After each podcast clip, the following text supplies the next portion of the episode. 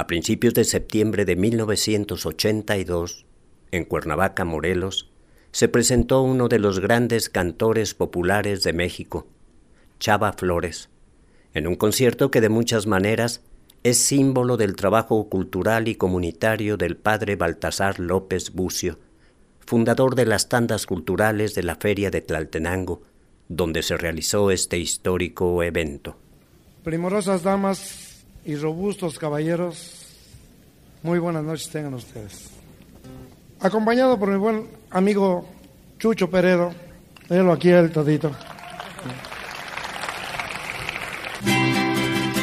Sábado Distrito Federal, uy, uy. Sábado Distrito Federal, uy, uy. Sábado Distrito Federal, ay, ay, ay, ay. Échale, échale. Eh, se quedan con el falsete ya. Chava Flores es, sin duda, uno de los grandes artistas de las carpas populares de México. Desde las 10 ya no hay donde parar el coche, ni un ruletero que lo quiera uno llevar. Llegar al centro, atravesarlo es un desmoche. Un hormiguero no tiene tanto animal. Cuando era niño, el padre Baltasar López Bucio fue testigo de los eventos que tenían como escenario las carpas, en particular la carpa Ofelia de Cuernavaca. Yo tenía la idea de chiquito de las carpas, porque allí en el Jardín Pacheco se ponía una carpa y se anunciaban tandas y entonces eh, me acordé de Cantinflas. Tintán y Cantinflas nacieron como artistas en carpas, ¿no?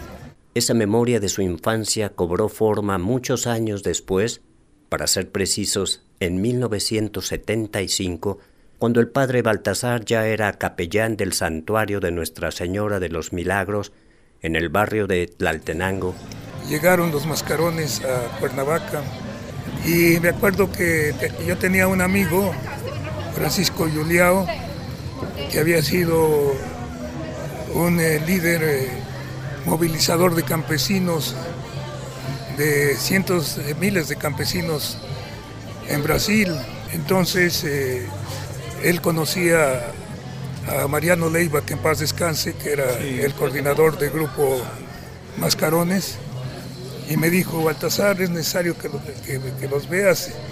Y no solamente tú, sino don Sergio Méndez Arceo, que era el obispo. Entonces, platicando con Mariano, les, les puse el plan. Dice, pues vamos a hacer unas tandas. Así fue como nacieron las tandas culturales de la feria de Tlaltenango, como lo recuerda José Manuel Galván Leguízamo, uno de los fundadores del ya legendario grupo de teatro mascarones. El haber coincidido con el padre Balta en Tlaltenango en un momento muy importante de ese poblado que estaba luchando para tratar de quitar el alcoholismo, la violencia, de una fiesta religiosa que tiene más de 300 años. Fue una lucha de la comunidad, una lucha que se encontró con la actitud abierta del padre Balta que estaba a cargo de esa iglesia. El nacimiento de las tandas culturales representó un triunfo comunitario. El padre Baltasar López logró que las autoridades municipales erradicaran de la feria de Tlaltenango la instalación de cantinas que traían consigo prostitución e inseguridad. Sin duda, esta acción y el fundar las tandas culturales propició nuevas relaciones comunitarias como el surgimiento de grupos de teatro en el barrio de Tlaltenango. Sabía que estábamos sembrando y que había respuesta generosa, activa, responsable. Mi casa, o sea, la casa parroquial, era la casa de todos y de todas. No había distinción de clases porque tanto los muchachos de Tlaltenango algunos con pocos estudios, otros olvidados de los valores familiares, pero que supieron responder al reto de ser actores, no solamente en el escenario, sino también en el cambio de sus vidas. Las tandas culturales fueron un escenario que ahora representa un momento histórico y el padre Baltasar López lo sabe muy bien. Con modestia lo digo, mira, Tlaltenango, a través de las tandas, se convirtió como un epicentro de las luchas de ese tiempo. Las luchas del barrio de Tlaltenango, las luchas culturales y sociales de México y América Latina. Fue la época del exilio y la solidaridad con los pueblos de Nicaragua, El Salvador, Chile, Uruguay y Argentina. Reconocidos artistas populares como Amparo Ochoa, Chava Flores, Eugenia León, los grupos Mascarones y Cero, músicos chicanos, entre muchos otros, hicieron historia desde este barrio morelense.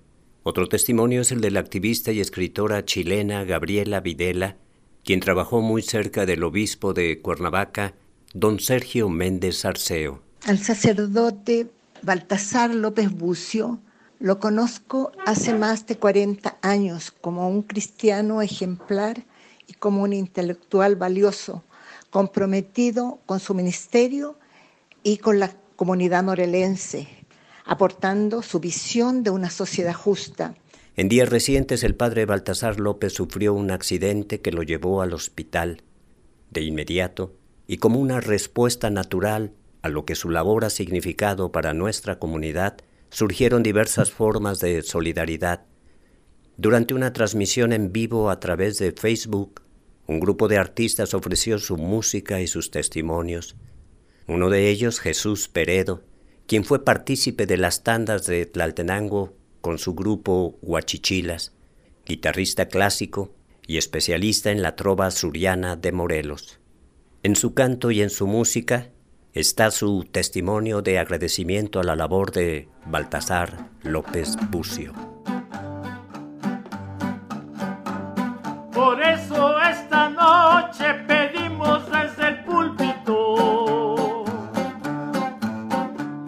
ayuda para el noble y generazo iriático, iriático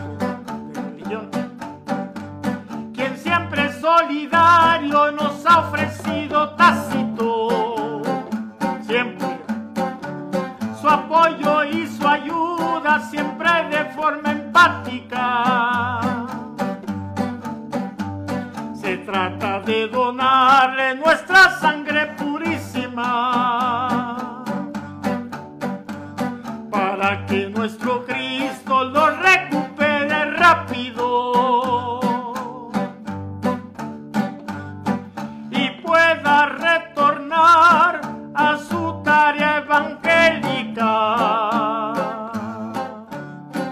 con su feligresía devota y amadísima.